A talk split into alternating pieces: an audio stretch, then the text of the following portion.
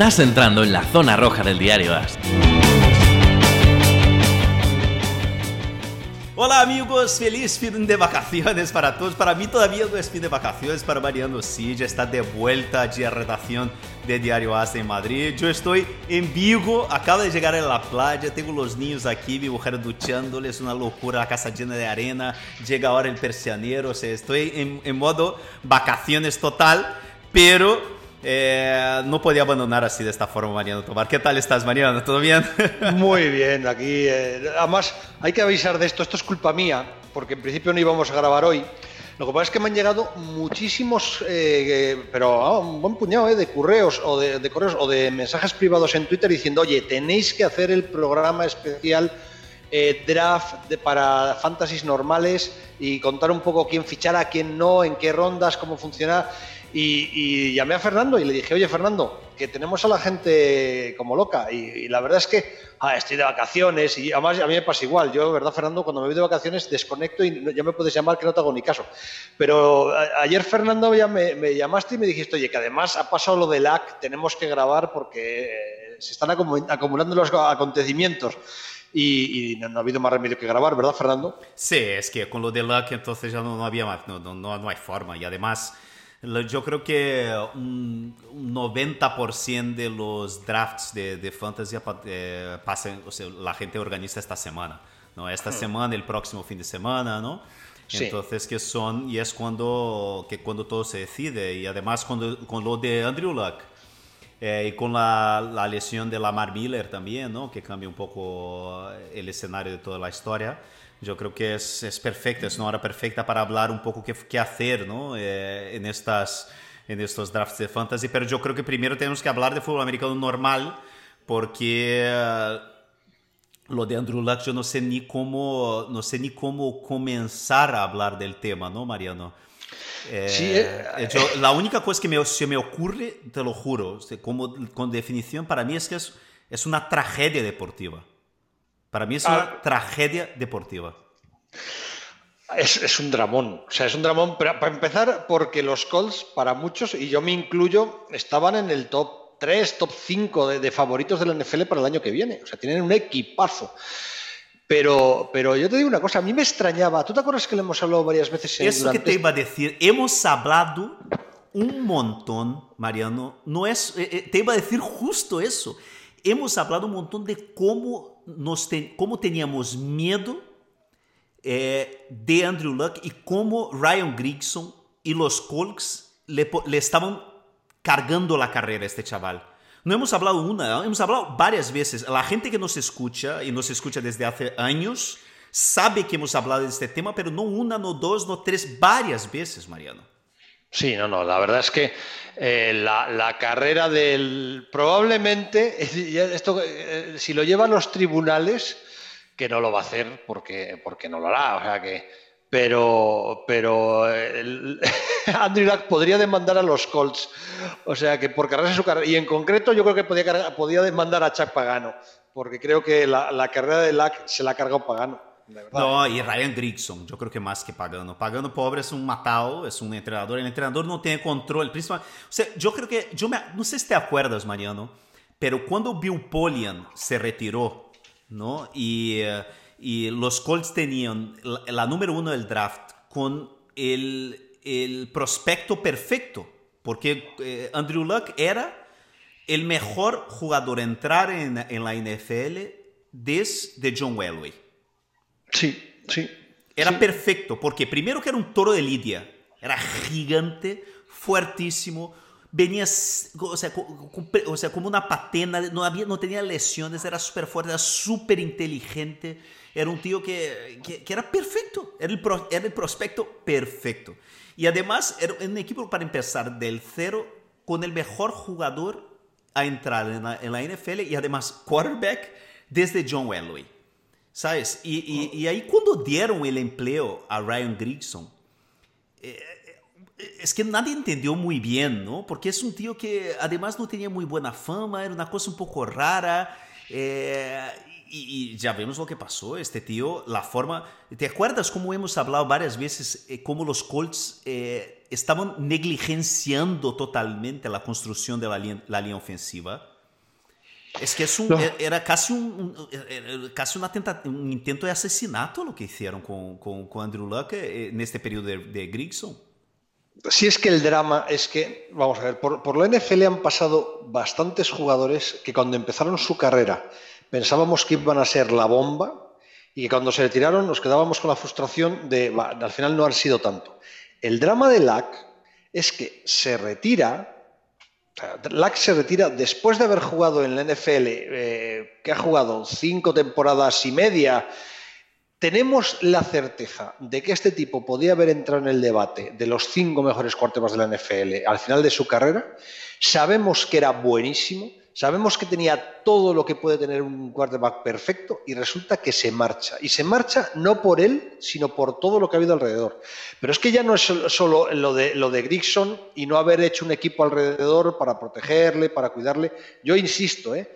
es que eh, ni, le, ni, ni trabajaron con él. O sea, desde el primer día que llegó en 2012 a los Colts, dijeron, tenemos un talento perfecto, vamos a explotarlo al máximo le han explotado, le han obligado a jugar en malas condiciones y además nunca le acabaron de formar y, nunca hubo un trabajo a su alrededor como el que debió haber.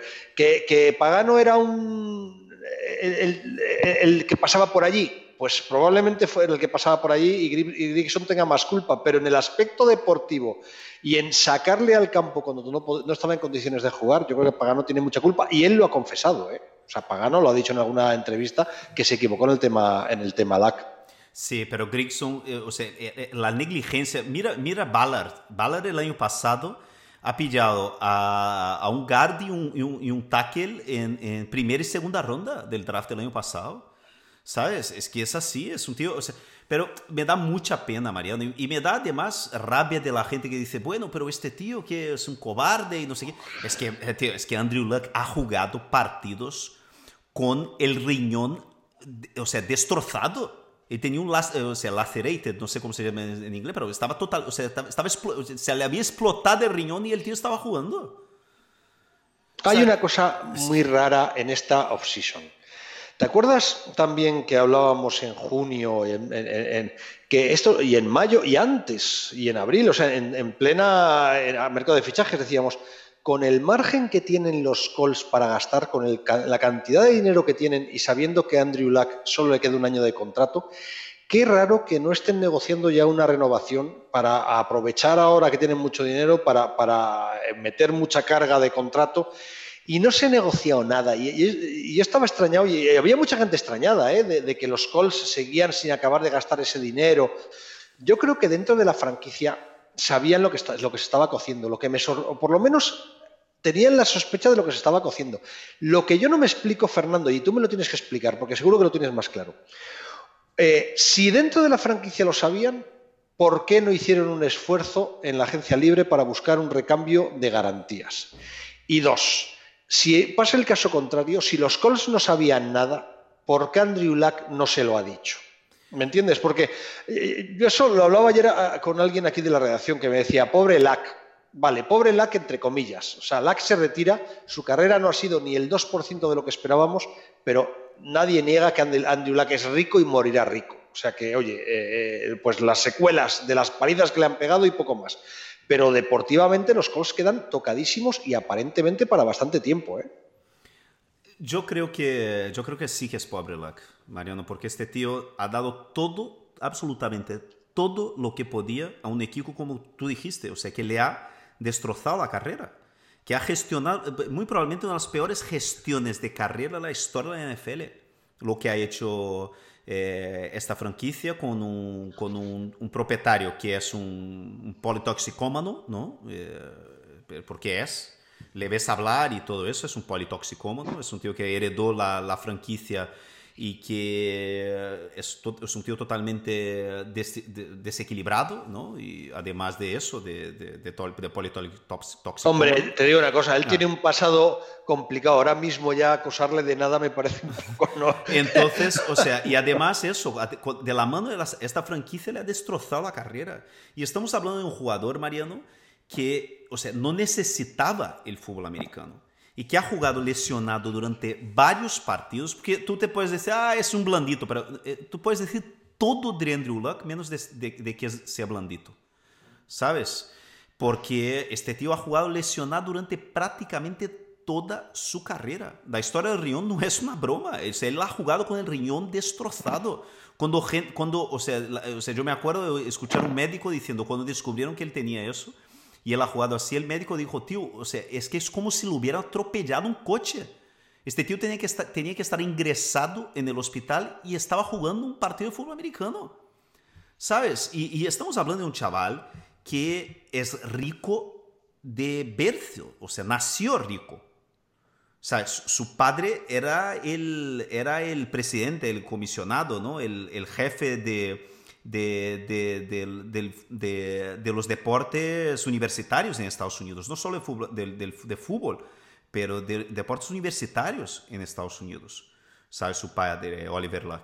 ¿Sabe? Y además, eh, eh, o sea, Andrew Luck eh, o sea, creció en, en, en, Inglaterra y en Estados Unidos. ¿Sabes? Estudió en escuelas internacionales, ¿sabes? Su madre es exjugadora de voleibol, es un tío que, que estudió en la Escuela Americana de Londres, ¿sabes? Antes de, de ir a, de, volver a vivir a Estados Unidos. Es un tío que viajó todo el mundo, es un tío que nunca ha jugado por dinero, Andrew Luck.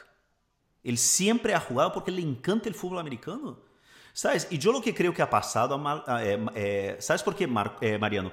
Lo que a mí me, me, llama la atención, de, y yo me lo creo cuando Andrew Luck le preguntaron ¿no? en la rueda de prensa, o si es una cosa que le había pasado por la cabeza eh, desde hace mucho tiempo. Él dice que no, que hace tres semanas que, empezó a, que, que pensó en retirarse.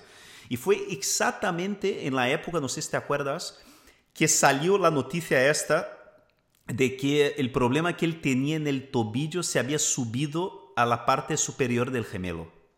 ¿Te acuerdas? Hace sí, como, sí, sí. como dos o tres semanas. Sí. Y si ves, o sea, si le ves hablar en la rueda de prensa, ves a un tío destrozado.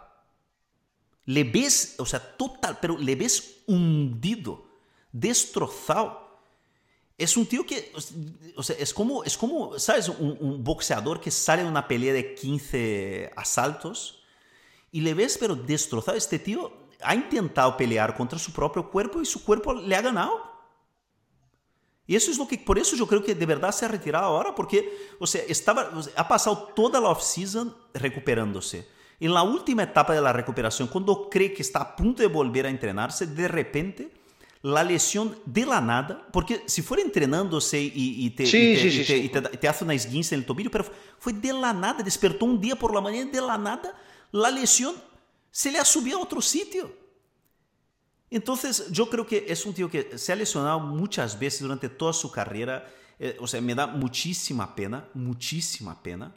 ¿Sabes? Pero me recuerda un poco la historia de, de, de Gustavo Kirten, la gente que es un poco más mayor que, que, que o, o, de, o de Van Basten, ¿sabes? Que son jugadores que, que cada hora que tú creías que estaban recuperándose y iban a volver, le pasaba algo peor.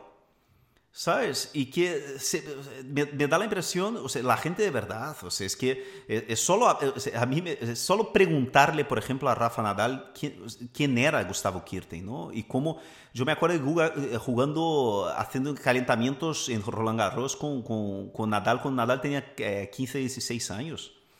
¿Sabes? Es que es, es, son, son tragedias deportivas, Mariano. Tragedias no, no, lo, lo de, deportivas. Lo de LAC, como es que lo es, o sea, es, es, probablemente una de las tragedias deportivas pues, más importantes de, de, la, de, la, NFL moderna, a la que hemos hablado. O sea que, pero vamos, yo creo también, de verdad, eh, lo pienso, pienso que, vale, él pudo decidir esto hace dos semanas o tres días o pero yo no me explico, o sea, no me explico que, que una, una, franquicia de la NFL no esté preparado para algo así. ¿eh? Pero yo creo que nadie está preparado para algo así. Incluso, no sé si viste la entrevista de Frank Reich, ¿no? el entrenador, eh, cuando le preguntaron si había hablado ya con Jacoby Brissett, y, y, la respuesta fue la más humana de todas. O sea, es que me encantó la respuesta del, de, del tío que le dijo, mira, eh, y además es una cosa que Brissett ya llevaba un tiempo y Luck hablando, ¿no? De cómo desde los últimos dos años se han hecho mejores amigos, porque entrenamos juntos y tal.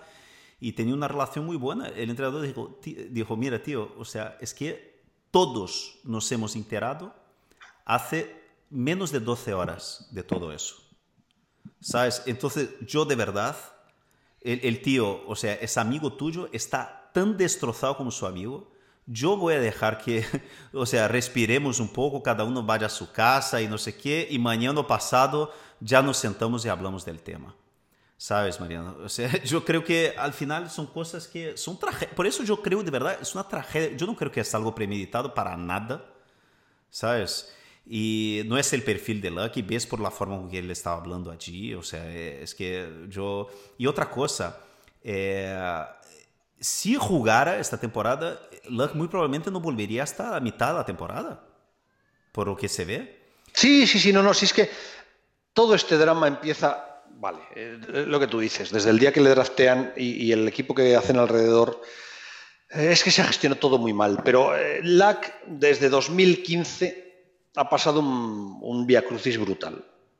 Y, yo es que estoy en shock, o sea, de verdad. ¿eh? totalmente, Mariano, es que es uno de los, jugadores favoritos. ¿A cuánto hemos hablado de LAC en los últimos año y medio? Pero muchísimo. Pero vamos a ver, que es que eh, los Colts, de verdad, para mí, con LAC al 100% eran los máximos favoritos para ganar la Super Bowl el año que viene. Y lo he dicho mil veces.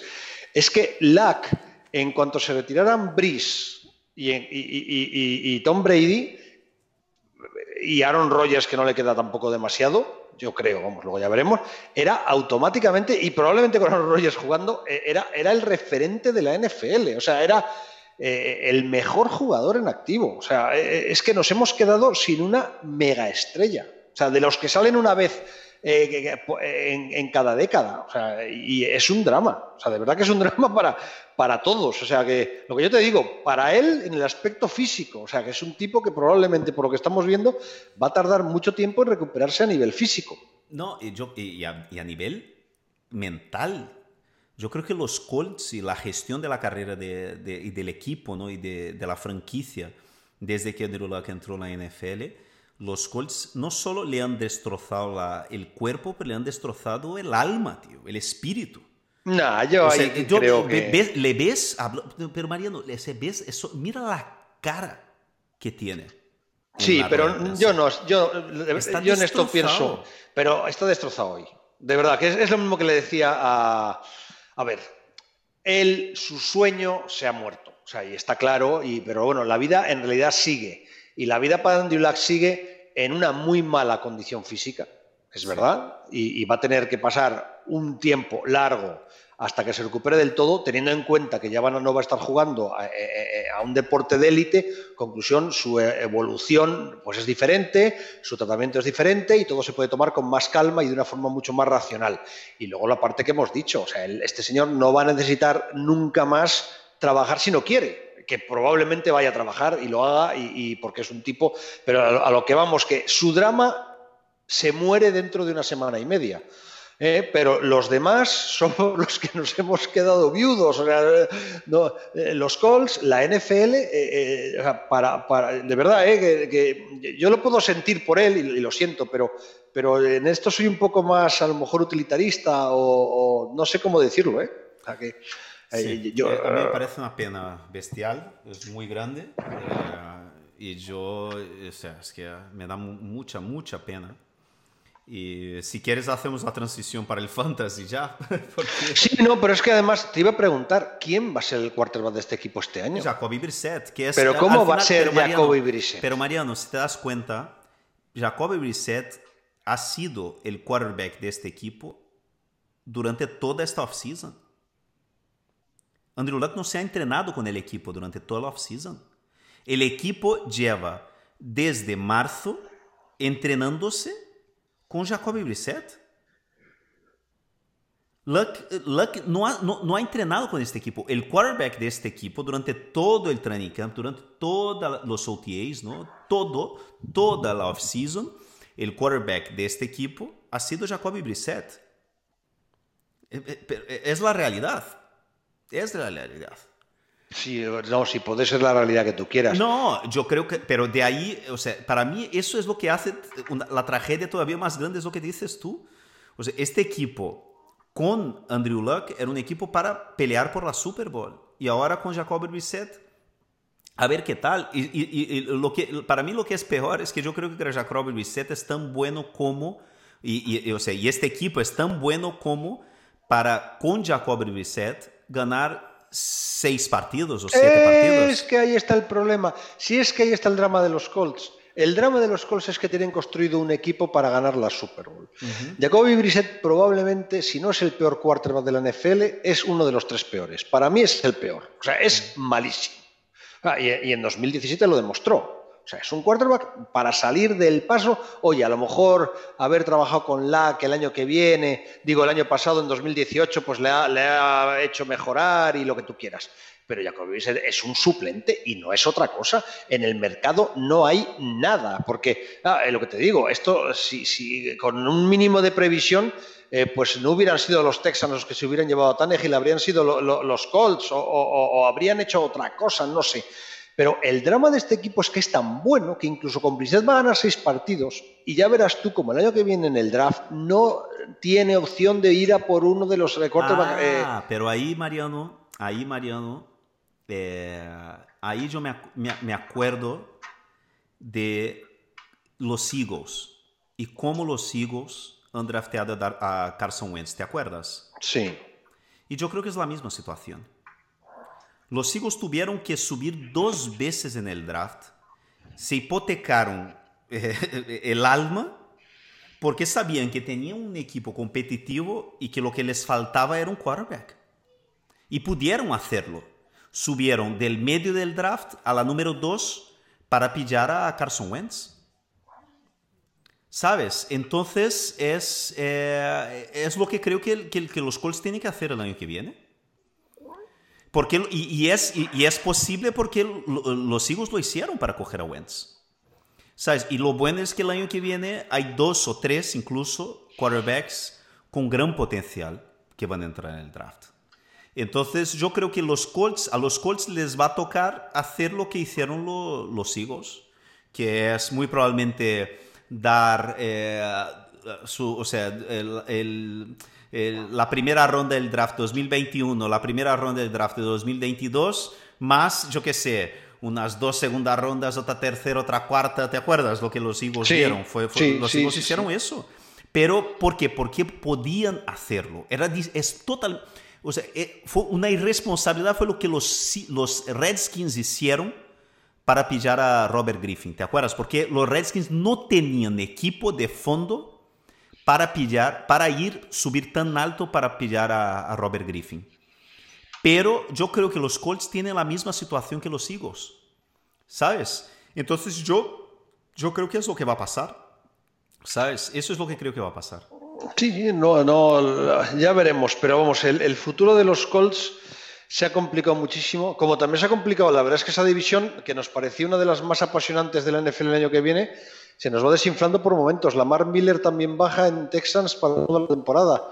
A ver, es menos... Eh, una cosa, mira, aquí encontré la trade. Los, los Browns, o sea, ganaron la primera ronda original de los Eagles en 2016, la tercera ronda de los Eagles en 2016, después la cuarta ronda también en 2016. Además de la primera ronda del 2017 y la segunda ronda del 2018.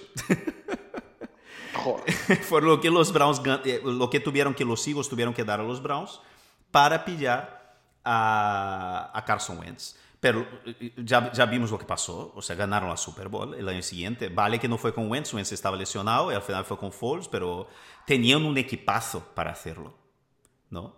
Entonces al final es, es lo que es, o sea, es la, la realidad es esta y me da mucha pena, pero la suerte que los Colts tienen hoy es que tiene el mejor general manager de la liga.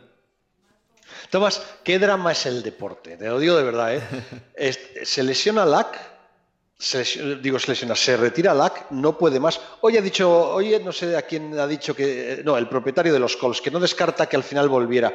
La verdad es que la declaración no, es que ni siquiera ha sido oportuna.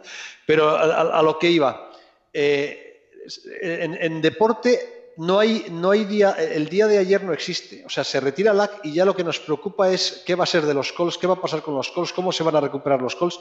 Y en el fondo, de verdad, dentro, en octubre no nos vamos a acordar de LAC. es tremendo, es tremendo el deporte. Oye, nos quedamos sin tiempo porque tú tienes que ir de pronto y la gente nos pedía eso, que un, eh, pues una, que nos dieras las claves para hacer un buen draft este año en una fantasy clásica, normal, no en una, eh, en una Dynasty, que es de lo que hemos hablado sobre todo durante todo... Sí, durante... O sea, si quieres empezar por Lucky, una cosa que te, no sé si te acuerdas, cuando hablamos de, de Fantasy hace como tres meses, yo hablé mucho de Marlon Mack y de Derek Henry, no sé si te acuerdas. Sí. Y dije que esperaba muchísimo de ellos, incluso hizo la broma diciendo que Marlon Mack iba a tener más puntos que, que Le'Veon Bell, ¿no? ¿Te acuerdas? Sí. Y o sea, lógico que ahora ya eso se acaba. Incluso yo tenía mucha esperanza con, con T.Y. Hilton esta temporada, porque el año pasado hizo un temporadón ¿no? increíble y parecía que iba a ser el primer año que iba a llegar así fresco junto con Andrew Luck y, y es una tragedia. Entonces, yo... yo... si quieres que te cuente, tengo en casi todas mis fantasies a Marlon Mack y a T.J. Hilton. Tengo a los dos en casi todas mis fantasies. O sea, mi, mis fantasy de este año han muerto antes de empezar. Es verdad, no, yo te digo, yo tengo, yo tengo en dos ligas, yo, ya tengo drafteado 14 ligas de estas que siempre drafteo, ¿no? De, de pago, que, que llaman best balls, ¿no? Que son 28 rondas y no tienes que alinear durante toda la temporada. Y de estas 18, eh, de, de estas 14, yo tengo a Luck en 3. Y lo peor es que en dos de ellas, yo tengo a Luck eh, junto con Matt Ryan. Entonces yo en estos drafts, eh, yo suelo tener siempre tres quarterbacks, o a veces cuatro cuando drafteo más tarde. Pero en este caso, como ya como se pedía dos, es, eh, fue justo, las dos fue la misma situación. Tenía eh, la última elección ¿no? de, de, la primera ronda y entonces en, en, de la octava para novena ronda yo pillé a, a, Ryan y a Luck y yo dije, mira, así tengo un puesto más para un wide receiver. Y así, en esta, y, y ya no lo puedo cambiar porque no tenía agencia libre. Entonces, en estas dos ligas yo voy a ir con Matt Ryan solo y, y en la semana que tenga el bye voy a tener que tomar un cero, de comer, comerme un cero en, en, en quarterback en esta semana. Eh, paciencia, pero es así. Y yo tengo, a, a yo tengo mucho más que T.Y. Hilton. T.Y. Hilton yo creo que tiene cuatro ligas. Pero Marlon Mack no tengo ninguno, porque ahora voy a hablar, vamos a hablar de, de, de estrategia. Yo voy a decir por qué no tengo Marlon Mack en ninguna liga este año. Pero un jugador que yo tengo en, yo creo que seis o siete, eh, y que yo tenía mucha esperanza era Naheem Hines, ¿no? El, el, el, el, el, Camara de los Colts, ¿no? El uh -huh. pequeñito, el jugador, el, Darren Sproles, ¿no? Este jugador para jugadas de pase para los running backs. Y yo le tengo muchísimas ligas. Y ahora con Brissett, que además es un, es un quarterback corredor, ¿no? Eh, en general, el quarterback corredor no usa mucho el dump off, ¿no? Que es este pase en la, en la última opción para Sí. el, el running back, el, el quarterback corredor. La última opción suya es Es correr. correr. Mm. Entonces mata a este tipo de jugador. Eh, y, y entonces, eh, eh, paciencia, amigos. O sea, Marlon Mack, yo creo que todavía sigue, sigue teniendo mucho valor porque es un jugadorazo. Y los, y los wide receivers, los grandes wide receivers, eh, o sea, está probado estadísticamente en la historia de la NFL que los grandes wide receivers eh, sobreviven a malos quarterbacks. ¿no? Eso de Andre Hopkins, su mejor temporada, no sé si te acuerdas, fue con, ¿cómo se llamaba este? Era, era Matt Moore, ¿no? ¿Cómo, ¿Quién era el que era? Es que los Texans tuvieron tantos quarterbacks malos que, que ni me acuerdo. Pero en fin, eh, es así, ¿sabes? Es una pena. Y lo de Lamar Miller es increíble, tío, porque te, o sea, cuántas veces ya hemos hablado ¿no? de, de Duke Johnson, de Mariano, y que eran mis dos jugadores favoritos de estos, así que, que estaban eh, detenidos en sus equipos, que era uno era McKinnon, ¿te acuerdas? Y otro Sí, era Duke sí. Johnson. Sí, sí, sí, ¿verdad? Y además dos, dos running backs que tienen un perfil muy parecido, ¿no? Que son dos tíos que juegan mucho con el juego de pase, dos tíos muy dinámicos, tal.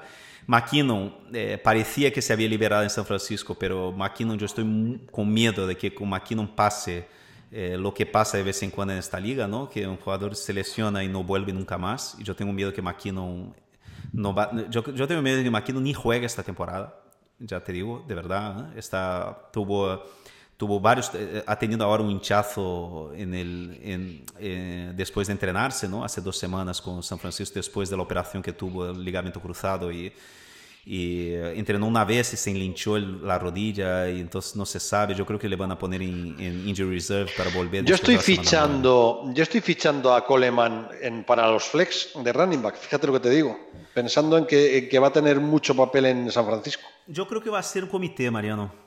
Yo, tenía, yo tengo a Coleman en muchos equipos. Este año le tengo draftado en muchos equipos, por como tú dijiste, es un tío que lo puedes pillar en séptima, sexta, séptima ronda eh, pero yo creo que Matt Brida va a jugar mucho también. Y yo creo que va a ser un, va a ser un medio comité ahí entre Brida y Coleman.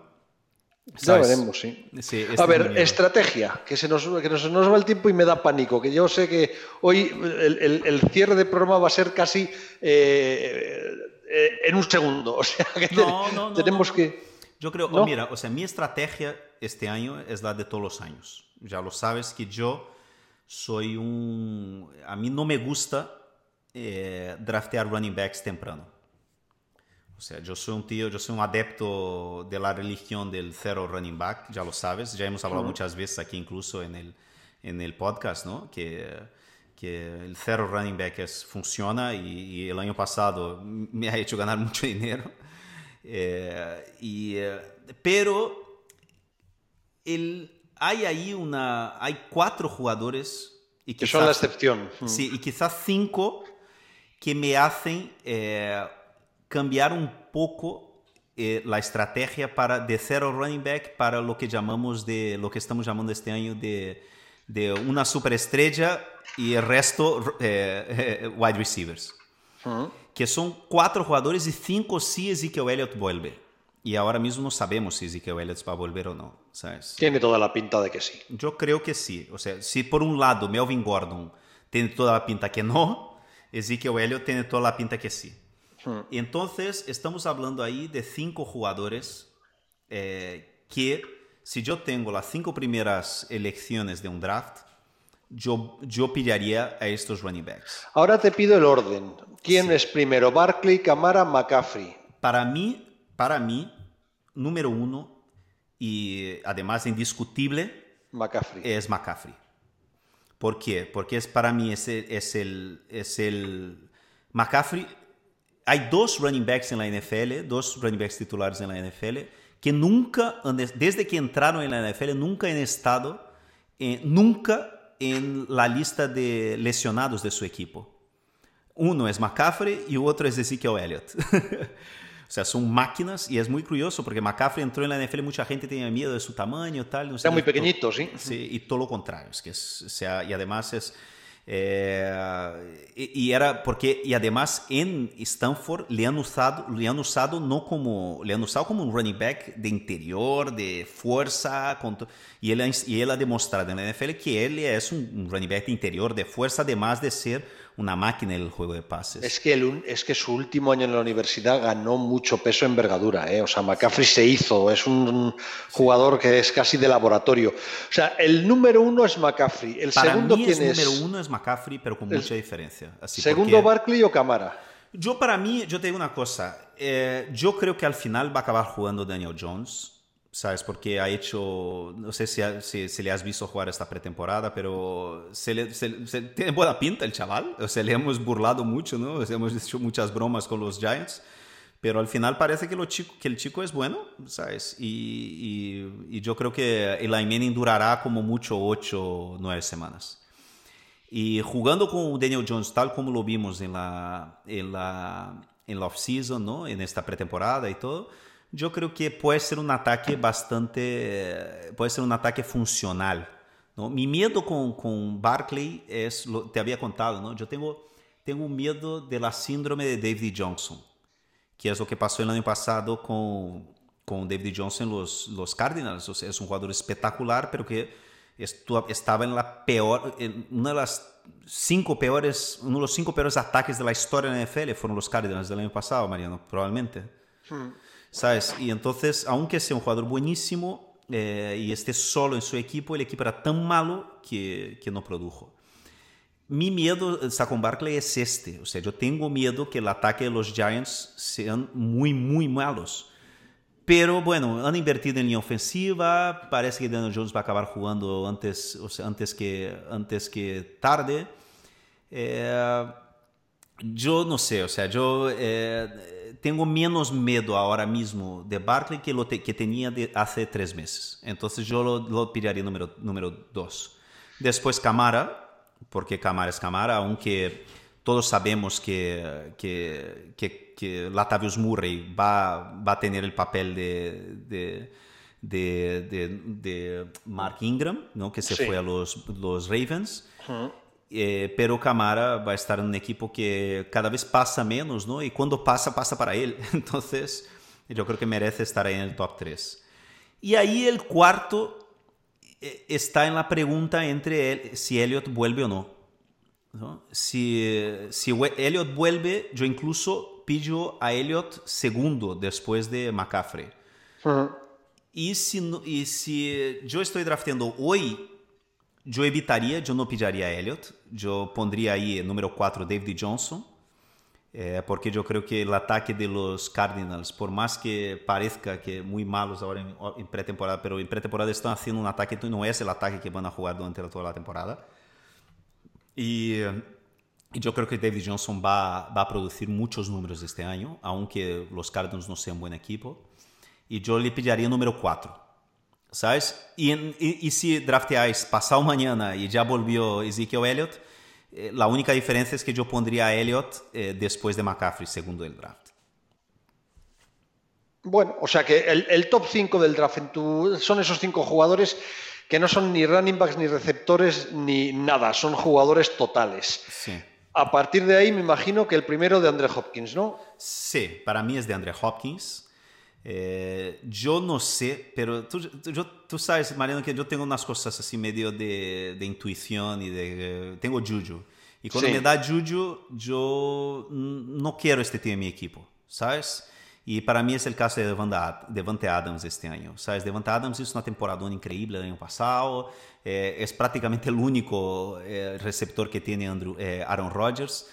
Pero no sé, me da, me da mal rollo los, los Packers este año, ya lo sabes, ya hemos hablado de eso aquí. Uh -huh. eh, y yo voy de Andre Hopkins, número uno, o sea, de wide receivers, con mucha diferencia. Eh, y después yo, yo, yo, yo voy de, de Odell Beckham. Porque yo quiero, yo quiero el jugador más explosivo de, de la liga. ¿Sabes? Y Odell Beckham es el, es el de todos los wide receivers. Eh, es, es el que más probabilidad tiene de terminar el año como el jugador, no el wide receiver, pero el jugador número uno del fantasy. Odell Beckham puede terminar el año de, de, de, McCaffrey, de Ezekiel Elliott, de Camara, de todos. O sea, Odell Beckham puede terminar el año como el jugador número uno del fantasy. ¿O, o, o no estás de acuerdo?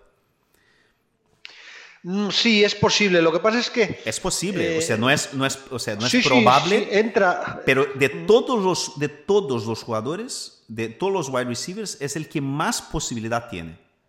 Por su eh, talento físico, porque es el, de talento es el mejor, mejor wide receiver de la NFL. Y por la situación en la, en la que está. ¿no? Está en un equipo que tiene un potencial bestial. Es que, sobre todo, a mí me pasó una cosa a la inversa creo que puede haber muchos eh, receptores que vayan a menos. O sea, tú has hablado del caso de Davante Adams. Jugó tan bien, tan increíblemente bien la temporada pasada y tuvo un papel tan protagonista que es muy complicado que se mantenga el listón ahí. Lo normal es que se vaya a un terreno un poco más normal. Pero sí. me pasa igual con Julio Jones. Julio Jones en algún momento tiene que empezar a decaer y ya empieza a entrar en edad de decaer. Y fíjate que Atlanta tiene un equipazo y que lo que puede suponer es que Julio Jones incluso siga rebotando hacia arriba, pero lo normal es que empiece a decaer. Michael eh, eh, Thomas pasa un poco lo que tú dices, cada vez es menos pasador los Saints y tiene un papel más importante que Amara. Michael Thomas eh, se va a mantener o va a bajar. Entonces, como los que son top despiertan ciertas dudas, el que menos dudas despierta es del Beckham, que se va a un equipo en el que les gusta el pase vertical, con un quarterback al que le gusta el, pase vertical y donde él brilla es el pase vertical. Lo normal es que del Beckham tire para arriba lo bruto, sí. Exactamente. Es, es, eso es lo que. O sea, hay dos. Hay, tres wide receivers ahí en este final de primera ronda, principio de segunda, que es donde, donde suelen ser drafteados.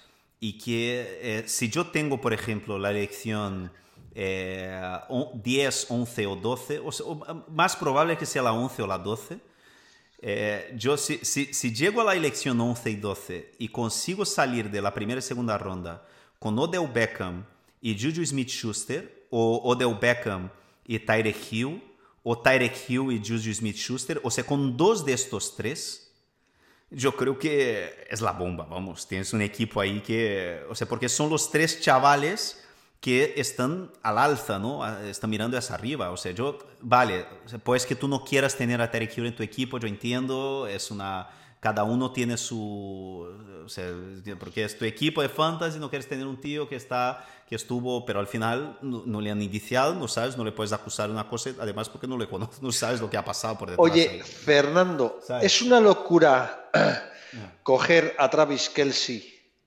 o a George Kittle en primera En primera, sí. O sea, yo no, yo no pido a wide receiver, yo nunca he pillado, yo, yo, yo, tú sabes, yo nunca he tenido a Gronk en ningún equipo, porque mm. yo nunca, nunca voy a ir a por un, un, un tight end, ¿no? una posición que solo necesitas un jugador en la primera ronda. Eso yo no lo voy a hacer. Pero, eh, si, pero si, tú, si tú tienes la 12, por ejemplo, y, y cae Travis Kelsey ahí, Aí, se tu imagina pillar a Travis Kelsey e, e Odell Beckham, o Travis Kelsey e Juju Smith-Schuster, eu creio que sim. Pero eu, eu te digo, há três Tyrants que são os, os Tyrants que eu mais que eu mais tenho este ano. Sabes? Porque tu sabes que mi táctica básica é, é o que te havia dicho antes, é pillar al, al, en las primeras cinco ou seis rondas al menos tres o cuatro wide receivers y siempre intentar pillar un Tyrant top 3. Eso es lo que yo intento hacer siempre en todos mis drafts. ¿no? El año pasado, las, las dos Superligas que he ganado, las he ganado una con... No, las dos, porque eh, Quito yo tenía en otra liga también, que era la, pero de baseball, pero las dos ligas que yo he ganado el año pasado, yo tenía a Ertz, eh, a Zach Ertz eh, de, de, de Tyrant, y me ha, y ha sido fundamental para que yo pudiera ganar estas dos ligas y ganamos dinero, tú lo sabes, pero, y, pero le, le he pillado en tercera ronda, ¿sabes? Zach Ertz. Entonces yo en primera y segunda, yo, yo, ¿sabes? Si quieres pillar a Quito en segunda, yo entiendo, porque Quito es el jugador que más potencial, es el, es el Odell Beckham de los Tyrants, George Quito. Mm. Es el Odell Beckham de, de los Tyrants. George Quito porque tú dices, ah, bueno, es imposible que él repita la temporada pasada porque eh, o sea, fue, rompió todos los récords, no sé qué. Sí, pero rompió récords de, de recepciones, de yardas de, después de, de recepción y todo eso. Pero él tiene una regresión positiva en touchdowns bestial. Él solo marcó tres touchdowns el año pasado. Entonces, que él marque, que, él que, que caiga un poco las recepciones o, o las yardas y le aumente de 3 a, a 6 touchdowns, porque o sea, tú crees, o sea, yo, veo a, yo veo a George Kittle pidiendo a 8 como mínimo touchdowns, o sea, lo normal sería, ¿no? Entonces sí. yo creo que George Kittle vale una elección al final de... Si, si, si yo estoy en segunda ronda y ya se fueron eh, eso, Michael Thomas, Julio Jones, eh, Odell Beckham, Tyreek Hill y Juju Smith-Schuster, Eh, a mí no me gustan los, los, running backs de segunda ronda. James Conner, Joe Mixon, Todd Gurley, Nick Chubb, eh, Dalvin Cook, eh, Le'Veon Bell. Uh, no, no, no, me, no me convence para prim primeras dos rondas. Yo prefiero pillar un, a, un, a un wide receiver eh, de alto nivel o incluso Mike Evans. Sabes que me gusta mucho este año, porque van a pasar mucho el balón los, esta temporada. Eh, o entonces, si no está ninguno de estos dos, yo ahí iría per perfectamente feliz con George Kittle y Zach Ertz. Oye, hay dos nombres de pero, jugadores pero, perdón, perdón, perdón, perdón, solo, solo para finalizar con, con Tyrants. Pero este año, los tres Tyrants que yo más estoy yendo a por ellos es en cuarta o incluso a veces les consigues pillar en principio de quinta ronda, que son en esta orden eh, Evan Ingram, O.J. Howard e Hunter Henry. Estos son los tres Tyrants que yo tengo en prácticamente todas mis ligas. Yo he cogido a Hunter Henry en mi último draft en séptima ronda, que me pareció un auténtico regalo. Además, tú sabes que yo en los Titans siempre doy la batalla por perdida, porque como solo suman tres o cuatro, eh, no me merece la pena y al final busco a alguien que me. Pero cuando vi que estaba Hunter Henry en séptima ronda, dije, esto es un auténtico regalazo. Luego veremos si es verdad. O sea, que luego Hunter Henry, claro, todos esperamos que se convierta en el nuevo Antonio Gates pero es que ya han pasado por. Y es un chaval, de 24 años, Sí, sí, lo que pasa es que ya han pasado varios Antonio Gates por los Chargers y al final siempre lo que acaban es llamando a Antonio Gates, que es con el que está cómodo Philly Rivers. Rivers es más raro que un perro verde. En pretemporada tampoco te creas que le está dando muchos balones a Hunter Henry. que... por, eso a mí, por eso a mí me gusta Evan Ingram. Porque ¿a quién, ¿cuál es el receptor número uno de los Giants, Mariano? ¿Es sí, claro. sí, sí. Oye, hay dos jugadores que han sido tradicionalmente en los últimos 3, 4 años primera ronda del draft y además alta, altísima. Y no han salido en, lo que estamos hablando. Uno es A.G. Green, que se va a perder en mínimo los dos primeros partidos, y otro es eh, Antonio Brown. ¿Hay que ir de estos dos como de la peste? Yo sí, yo tengo, tú sabes que yo siempre tengo una lista de jugadores que yo no quiero draftear. Y Antonio Brown está en esta lista de que yo no quiero draftear. AJ Green depende. Si al final está ahí en octava ronda, sí, vale. Porque AJ Green a lo mejor, ¿sabes? para tener meta temporada un jugador con la... Pero a mí me da mucho miedo porque con, con 29 para 30 años ya, ¿sabes? Del histórico de lesiones, eh, han renovado a Tyler Boyd. Eh, y Antonio Brown es una bomba de relojería yo no quiero un jugador que mañana pueda decir, mira, a tomar por saco, yo me voy al Caribe a vivir y no quiero jugar más fútbol americano. Entonces, yo estos dos eh, les, estoy evitando al máximo, ¿sabes? Y, teóricamente estamos hablando de jugadores que, serían, que, que saldrían ahí en tercera ronda, ¿no? Es increíble cómo pueden bajar estos dos. O sea, que Antonio Brown pase de ser el jugador más deseado del draft pero de verdad, o sea, no es, no es broma. Hace dos años Antonio Brown, y hace tres, Antonio Brown era el número uno del draft en muchísimos drafts. Que ahora estemos hablando de, tercera ronda, yo te digo una cosa, ¿eh? entre nosotros. Yo estoy en el puesto 20, 21, 22 y tengo a Antonio Brown disponible y lo cojo. O sea, ya sé que, tú lo tienes en la lista de que ni de broma, pero a mí me parece que quien tuvo retuvo y Antonio Brown es un jugadorazo. con casco sin casco. Sí, en esta zona de que sale Antonio Brown, si yo comienzo el draft con dos wide receivers, como yo suelo hacer casi siempre, ¿no? si no tengo el top 4 del draft, es ahí, hay, hay, hay, hay, hay tres eh, running backs. Yo ya te dije lo que había dicho antes, ¿no? De Derrick Henry. Hace tres meses yo estaba muy ilusionado porque yo creía que, que este equipo podía ir hacia arriba, pero todas las noticias son malísimas en relación a Mariota. ¿No? Yo creo que hay cada vez más marrojo, hay un yuyo ahí alrededor de los Titans que me ha hecho alejarme de Henry, ¿sabes? Hay esos jugadores que al final cuando tú empiezas a draftar temprano vas mucho a por ellos, pero después cuando vas llegando cerca de la temporada te alejas y yo ahora mismo me estoy alejando de Henry, de Derrick Henry. Pero hay tres eh, running backs en esta zona, eh, más dos que tres, ¿sabes? Aaron, eh, este tercero sería Aaron Jones, el running back de los, de los Packers, que si, si al final, yo estoy al final de la tercera ronda, he empezado con dos wide receivers y está ahí Aaron Jones, yo creo que es, es buena elección porque este tío parece que los Packers le van a dar eh, el balón ahí, que va a ser el, el, running back titular. Pero a mí me gusta mucho Kerryon Johnson, tú sabes. Me encanta este chaval, sabes, de running back de los Lions. Yo creo que van a correr muchísimo con el balón y yo creo que es un gran valor ahí en la tercera ronda de los drafts. Y también eh, una apuesta buena también es de Devonta Freeman. Sabes que vuelve, están, están encantados de él, todas las noticias son buenas, parece que está al 100% y los Falcons van a tener un equipazo este año. ¿Sabes? Y... Fíjate que yo aquí he jugado a la inversa. He, arriesgado por. Eh, he cogido en una ronda baja a Ito Smith pero en la baja que es en, la 14, o, sea, muy, muy abajo. Porque estoy convencido de que Devonta Freeman una vez más se acabará lesionando en la jornada 4 o 5 y que Ito Smith va a tener un protagonismo brutal. Sí, yo pienso en eso también. Yo tengo a Ito Smith en 56,8% de mis ligas, o sea, más de la mitad de mis ligas. El problema es que durante el training camp y durante la pretemporada, el rookie Brian Hill ha jugado muchísimo. Y todas las noticias dicen que él está presionando mucho ahí y, eh, y, que Ito Smith no ha hecho buena, buena pretemporada. Y entonces a mí me ha acojonado un poco, ¿sabes?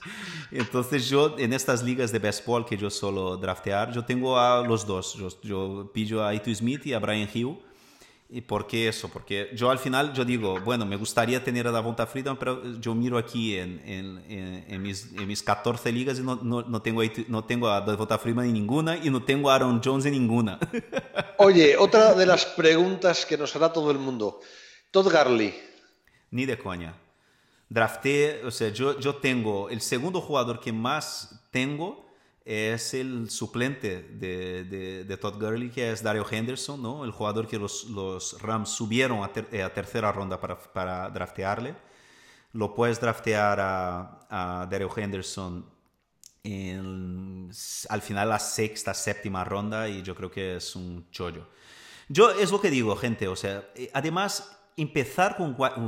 Eh, tú, tú tienes que entender una cosa, la gente tiene que entender una cosa, que este año hay un grupillo de wide receivers en cuarta, quinta y sexta ronda, más cuarta, quinta, que son una barbaridad y que son futuras superestrellas. Un grupillo de, de wide receivers que son, yo voy aquí eh, diciendo en, en, mi orden, en la orden que... Chris, Chris Godwin.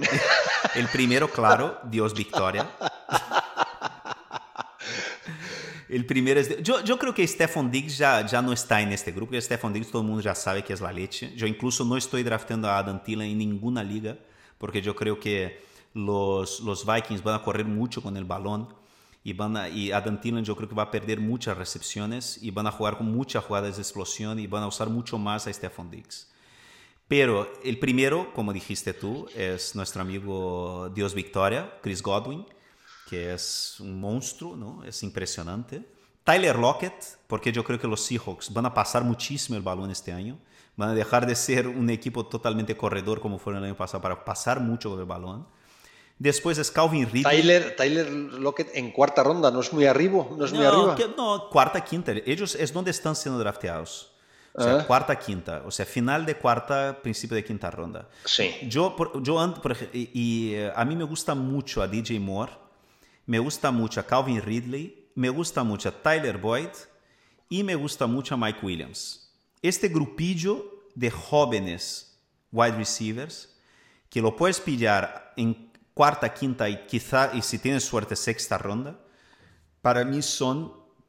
O sea, si, yo si empiezo un draft, Mariano, eh, con, yo qué sé, en primera ronda pillas a eso, a, a Odell Beckham, en segunda pillas a George Kittle, vas en tercera, eh, Kerryon Johnson, por ejemplo, y ahí cuarta, quinta y sexta, logras pillar a tres de estos cinco jugadores que, que os acabo de decir y, y, y tienes un equipazo, tío. Tienes un equipazo. ¿Sabes? Entonces, yo de verdad, estos son jugadores que, que, que yo estoy intentando pillar en prácticamente todas mis ligas. Eh, y por lo menos dos de estos tíos. Godwin, Te iba a preguntar Lockett, por Ridley, Boyd, eh, eh, Mike Williams y me falta uno. Y DJ Moore. Te iba a preguntar por dos running backs que tengo yo mucha curiosidad por ellos. Mm. Mm, uno es Austin Eckler.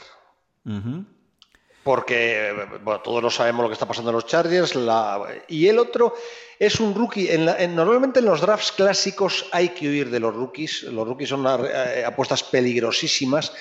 Pero yo tengo mucha curiosidad por Josh Jacobs de, los Riders. Eh, ¿Tú irías a por Jacobs o a por, o a por Eckler? Y otro jugador por el que tengo gran curiosidad es eh, un jugador que no es rookie, eh, la gente se ha olvidado de él, y es Darius Guys. ¿Dónde cogerías a Guys o le cogerías a, mí me da de Darius Guys porque acaba de volver a entrenarse, ¿no? Eh, me da mucho miedo y me da miedo este equipo de, de, los Redskins, no sé. O sea, yo no tengo a... El único jugador de los Redskins que yo he drafteado este año, sin exageración, es Trey Quinn, es slot receiver. Y lo pillo, yo que sé, en la última ronda o algo así, ¿sabes? Pero... Y Jacobs, el problema de Jacobs es Jacobs está saliendo mareando al final de la tercera ronda, principio de cuarta. Es muy arriba. Es muy arriba. Entonces yo siempre, o sea, no es que me disguste, pero es que yo entre Josh Jacobs y Stephon Diggs, Josh Jacobs y Brandon Cooks, o Josh Jacobs y o Evan Ingram incluso, yo prefiero cualquiera, o Amari Cooper, yo prefiero cualquiera de los otros. ¿Sabes? Eh, o entonces, si, si, si, quieres quedarte con running back, yo prefiero, yo prefiero Aaron, Aaron, Aaron Jones uh, que Josh Jacobs, ¿sabes? No, a mí no me, o sea, de los rookies, el único rookie running back, de verdad, los dos rookies running backs que estoy, o hay tres, tres, perdona, tres rookie running backs que estoy yendo a por ellos en, todas, en, en, todas las, las, ligas que puedo. Uno es Miles Sanders, que este chico va a ser una superestrella en los Eagles, en el equipazo de los Eagles. Los Eagles han subido para pillarle en segunda ronda. Eh, otro es Daryl Henderson, porque yo no me fío de Todd Gurley y el tercero es eh, Jeremy Hill, que es el, rookie de los Ravens, que lo puedes pillar en un décima, duodécima ronda. Y que, Jeremy no, Justice Hill, Justice Hill. Y, que es el cámara de los, de los, de los Ravens, ¿sabes? Son los, los tres rookies ahí que yo estoy, running backs, que yo estoy drafteando este año. Además de Damian Harris también. Damian Harris en décima, novena, décima ronda eh, los, los Patriots han subido en tercera ronda para, para draftearle. Y, tú sabes que la tercera ronda es la primera ronda de los running backs, ¿no? Ya. Entonces, es, y yo no me fío de, de Sonny Mitchell. No, es que así es, es un...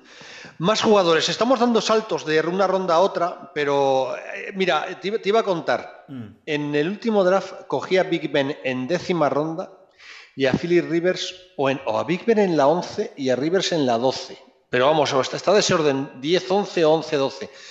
recordamos a todo el mundo lo mismo, ¿no? Los quarterbacks lo más abajo que puedan. O no. Por ejemplo, eh, a mí me gusta mucho Matt Ryan este año. Yo creo que la relación, eh, relación calidad-precio, ¿no? donde lo puedes draftear a lo mejor en octava ronda, y yo creo que Matt Ryan, eh, ya hemos hablado mucho aquí de Matt Ryan en el, podcast, ¿no? Son las 11 primeras semanas en DOMS, ¿no? En, en, en, estados cubiertos. Él va a pasar muchísimo el balón. Tiene una... O sea, eh, para la gente... Eh, entonces yo creo... O sea, yo te, digo de verdad, o sea, si, si, si te gusta un jugador, ¿no? Como esto, como yo digo, o sea, a mí me gusta mucho Matt Ryan para esta temporada. Entonces, ¿por qué no pillarle si lo importante, Mariano, es que lo que la gente tiene que entender es que el principio básico de la construcción de un equipo de fantasy es que tú tengas eh, al menos 50, o sea, cuando llegue la, cuando llegue, cuando llegues a la, a décima ronda, vamos a decir que, o sea, yo creo que la construcción clásica de prácticamente todos los fantasy hoy en día son dos running backs, dos wide receivers o tres wide receivers y un flex o dos flex, ¿no? Eh, yo, creo que, yo creo que es, básico, es, lo básico hoy en día. Entonces, tú, si tú tienes la construcción esta que te estoy diciendo, tienes que llegar a la décima ronda eh, con 50% más de jugadores que van que vas, que tienes de espacio de titular en tu, en tu equipo, en la décima ronda. No sé si me explico bien. Por ejemplo, o sea, si, si, llega, si tienes a tres wide receivers y dos running backs, tú tienes que llegar a la décima ronda con tres running backs y seis wide receivers. ¿Me entiendes lo que te digo? Sí, sí, sí, está claro. Esa es la construcción que tienes que hacer. Y, esta, y por ejemplo, si llegas con tres running backs y seis wide receivers en décima ronda, tú tienes ahí una, eh, un espacio para draftear un, a, un, a un quarterback bueno que tú, que tú veas bajando a lo mejor a octava, novena ronda. Si tú ves, en, si yo de verdad, Mariano, yo este año, en todas las veces que yo he visto a, a, a, eso, a Matt Ryan en octava, novena ronda, le he drafteado. Lo mismo digo con Deshaun Watson. Si yo veo a Deshaun Watson a final de la sexta ronda, principio de séptima, le drafteo. Porque yo creo que son, son, son dos quarterbacks, son los dos candidatos a, eh, a, a quitar de, de Mahomes el número, el número uno este año. ¿Sabes? O sea, porque van a pasar muchísimo, muchísimo el balón. Yo es que la experiencia que tengo en quarterbacks, además, es una, aquí se ríen de, eh, la gente que juega conmigo a Fantasy se ríe conmigo, o se ríe de mí con el tema de Philly Rivers. Yo cojo a Philly Rivers todos los años. Siempre está súper barato, siempre. Eh, y, y además es un tipo que prácticamente ningún partido te baja de los 20 puntos, que son las cifras mágicas de un quarterback en una fantasy estándar, no en una dynasty. Estamos hablando de. Y entonces es tan barato y da tantos puntos que no. está claro que ese chollo de River se me va a acabar, pero es que ese tipo de running de quarterbacks son los que hay que buscar en fantasy. Pero este y año hay, ha sido este año hay un montón de, de, de, de quarterbacks con este perfil. O sea, por eso te digo, si, Stafford, si, claro, no, o, o, o, o, Cousins, o Garópolo, o, o, incluso el chaval este de los, ¿cómo se llama? De los Jets, que, ¿cómo se llama? Eh, que, que, hizo muy, buena, muy buen final de temporada el año pasado. ¿sabes? Sí, es verdad. Entonces, Lo que pasa es que es un poco arriesgado. No, Ahí es, ya te estás metiendo... Sí. Pero yo te digo, por ejemplo, hay una liga eh, de especialistas que, que todos, los, todos los años yo sigo mucho porque son probablemente los de los 12 que juegan, 9 son, son así, son tíos que yo les sigo al alma, ¿sabes? De especialista de fantasía. Y el, y el que ganó el año pasado, que fue Danny Carr, ganó esta liga, ¿no? Y ganó de, de tío, está, están en esta liga Sean Siegel, está Evan, eh, ¿cómo se llama? El, el, que era de Roto World y ahora abrió, eh, que tiene el podcast con, con Ross Tucker. Evan Silva, está JJ Zacharyson, están los mejores y el año pasado ganó Danny Carter y Danny, una liga de especialistas, Mariano. Y Danny ganó esta liga sin draftear un quarterback. Ele não drafteou um quarterback. E quando acabou o draft, uma semana antes de começar a temporada, ele foi esperando, não? Porque entre o draft e a temporada, você tu, tu ganas um jogador mais em tu, em tu plantel, plantilla, não? Sim. Então ele cortou e foi eh, fichando running backs a cada semana, según el... Y eso, quarterbacks. Sí, quarterbacks, claro. Fue, fue fichando quarterbacks todas las semanas. Y ganó la liga, sí, una liga de especialistas. Entonces, lo que dices es verdad, Mariano. O sea, es que es... Eh, pero a mí, yo prefiero tener un tío eh, que yo, no, yo sé que no, no voy a tener que preocuparme con él durante toda la temporada. ¿Sabes? Claro. Pero siempre y cuando no sea al principio del draft. Estamos hablando de un jugador que va, que, o sea, como yo dije, Deshaun Watson o, o Matt Ryan, Deshaun Watson en séptima ronda, Matt Ryan novena. Y ya está. Es complicado. La... Dime, dime. No, no, dime, dime, dime. No, es que estaba, estaba re, re, repasando. La teoría que has explicado de 3-6 está muy bien, pero llegar a décima ronda con 3-6, eh, tres running backs, seis receptores. Eh, me imagino que cuando hablas de seis receptores, hablas de receptores Tidens.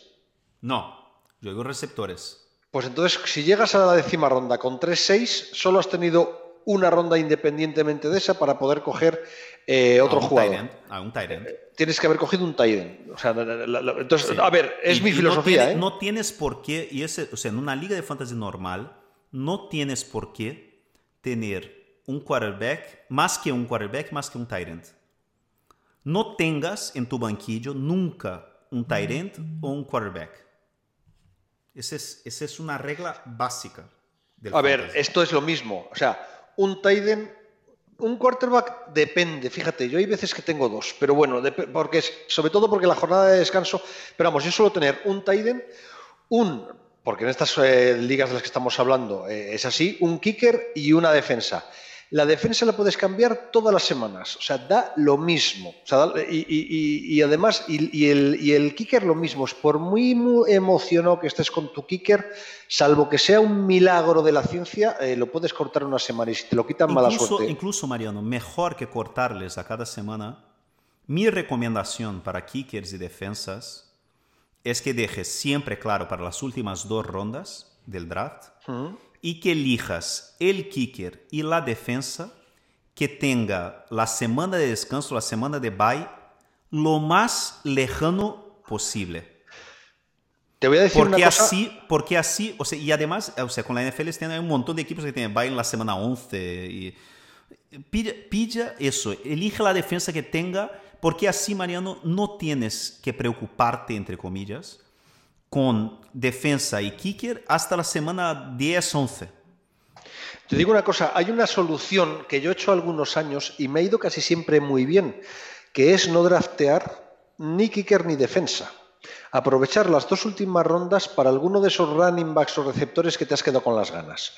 A ver, eso lo puedes hacer si el draft ya estamos hablando de, de, de, demasiado cerca, porque este programa se va a publicar ahora que quedan 10 días para que empiece la temporada. Pero en los drafts que se hacen a finales de agosto, todavía con un par de semanas de margen, no está mal hacer esa, esa, esos, movimientos porque hay veces que te sorprenden pretemporada, eh, muchas veces cogiendo el espejo del que has elegido antes. Si has elegido al running back número uno, eh, coger al running back número dos en esa ronda 14 o 15, porque a lo mejor en pretemporada llevas una sorpresa y el que parecía que va a ser el uno es el dos. O sea, cuando has hecho movimientos y a mí casi siempre me ido muy bien. Y luego, justo antes de la primera jornada, cortas a dos y ya metes al kicker y a la defensa. Para finalizar, Mariano, vamos a con jugadores así como que llaman de sleepers, ¿no? Estos jugadores de fondo de armario que, que yo estoy drafteando este año. Eh, de quarterbacks, hay dos tíos que me gustan, hay, bueno, tres tíos que me gustan mucho este año. Así que a lo mejor le puedes pillar eso en, en un décima, duodécima ronda. La, eh, Lamar Jackson, Dak Prescott y Kyle, Kyler Murray. Son tres tíos que a, mí que son los, muy probablemente después de, de Ryan, son los eh, quarterbacks que más estoy drafteando. Tyrant, a mí me encanta, me encanta Mark Andrews de los, de los Ravens. Yo creo que, que tiene un potencial bestial. O entonces incluso Darren Waller de, de los Raiders. Si, si, al final empiezas con, te olvidas de Tyrants y, tienes que pillar a una en última ronda, yo creo que es buena opción. Y Chris Herdon, que está sancionado las cuatro primeras semanas de la temporada, pero este tío tiene un potencial bestial cuando vuelva de lesionarse. Entonces no se puede olvidarse de él. Oye, acabo de grabar hace nada, yo creo que fue ayer, mm. la, la, la, peladilla de los Ravens y me decían que, que es un Tiden muy, muy bloqueador y que no tiene mucha pinta de, de salir a recibir. ¿Aún así te arriesgas? Pero por, por, favor, es que eh, tus amigos de los Ravens entonces no siguen noticias de... O sea, primero es, es, es ver lo que hizo la temporada pasada como rookie, que fue bestial, y, y después es que todas las noticias de esta offseason y de training camp o sea, hablan de que la conexión que existe entre él y, y, Lamar Miller y Lamar Jackson es bestial, que va a ser una no, superestrella no, no, de la liga. No hablo de... Eh... Ah. Hablo de los Raiders. Ah, de los Raiders. Waller. No, pero ahí estamos hablando de un jugador de última ronda, Mariano. Ah, es última que claro, cuando me lo has dicho me he quedado. No, no, no estamos hablando de Raiders, no, no, última, no, Raiders. no, última ronda, última ronda. Es un jugador, es una apuesta de última ronda. Igual que Mike Gesicki, por ejemplo, última ronda. Es un jugador de Vale, vale, vale, vale, ahora sí. Running backs, running backs. O sea, yo eh, tengo muchísimo Tony Pollard, por si acaso, que es el rookie suplente de, de Ezekiel Elliott. Yo le tengo en casi todas mis ligas. Tú preguntaste de Eckler. Yo tengo muchísimo Justin Jackson, porque yo creo que no va a ser Eckler, va a ser un comité en los Chargers y Justin Jackson le puedes pillar en, en duodécima ronda. Yo tengo muchísimo Duke Johnson, pero este, ahora Duke Johnson se va a poner muy caro, vas a tener que draftear en sexta, séptima ronda. Yo tengo Justice Hill, a mí me encanta, y me encanta Darwin Thompson, el suplente, el, rookie running back de los Chiefs, porque yo creo que este tío eh, va a tener mucha ¿no? Entonces, wide receivers, para ir finalizando. Eh, de rondas más bajas, eh, yo en general no voy por wide receivers en rondas bajas porque por lo que dije, ¿no? O sea, yo como hago el cero running back, o sea, eh, lo que hago es llenar mi equipo con wide receivers. O sea, yo llego a la décima ronda con seis grandes wide receivers y ahí ya no tengo que, que buscar, pero si voy a buscar en alguna ronda más baja, a mí me gusta mucho Albert Wilson eh, de, los, de los Dolphins. Yo creo que este tío tiene buena pinta. Trequan Smith, eh, si selecciona eh, Michael Thomas, yo creo que este puede ser la bomba. Eh, yo ya dije, hablé de Trey Quinn, que es, es, un chico que yo creo que tiene mucho. Y hay un tío que yo le quiero tener en todas mis rondas, le puedes draftear en octava, novena ronda, y es Will Fuller. ¿Sabes? Que Will Sí. Fuller es una barbaridad. Y estos son así básicamente los jugadores que yo, que yo estoy buscando en mis drafts. Jope, yo creo que hemos dado. Llevamos una hora y diez minutos, Fernando. Hablamos más, hablamos más tiempo al teléfono de cuando estamos los dos eh, cara a cara. Yo creo que hemos dado un repaso bastante completo de. Fue un placer hablar contigo, Mariano, y nos vemos la semana que viene. Pues la semana que viene ya lo sabe la gente, ya empezamos a recuperar el ritmo normal y además la semana que viene es que empieza temporada, o sea que es que esto se nos viene encima, nos atropella el NFL Fernando Calas. un abrazo muy grande, Mariano. Hasta luego. Hasta luego.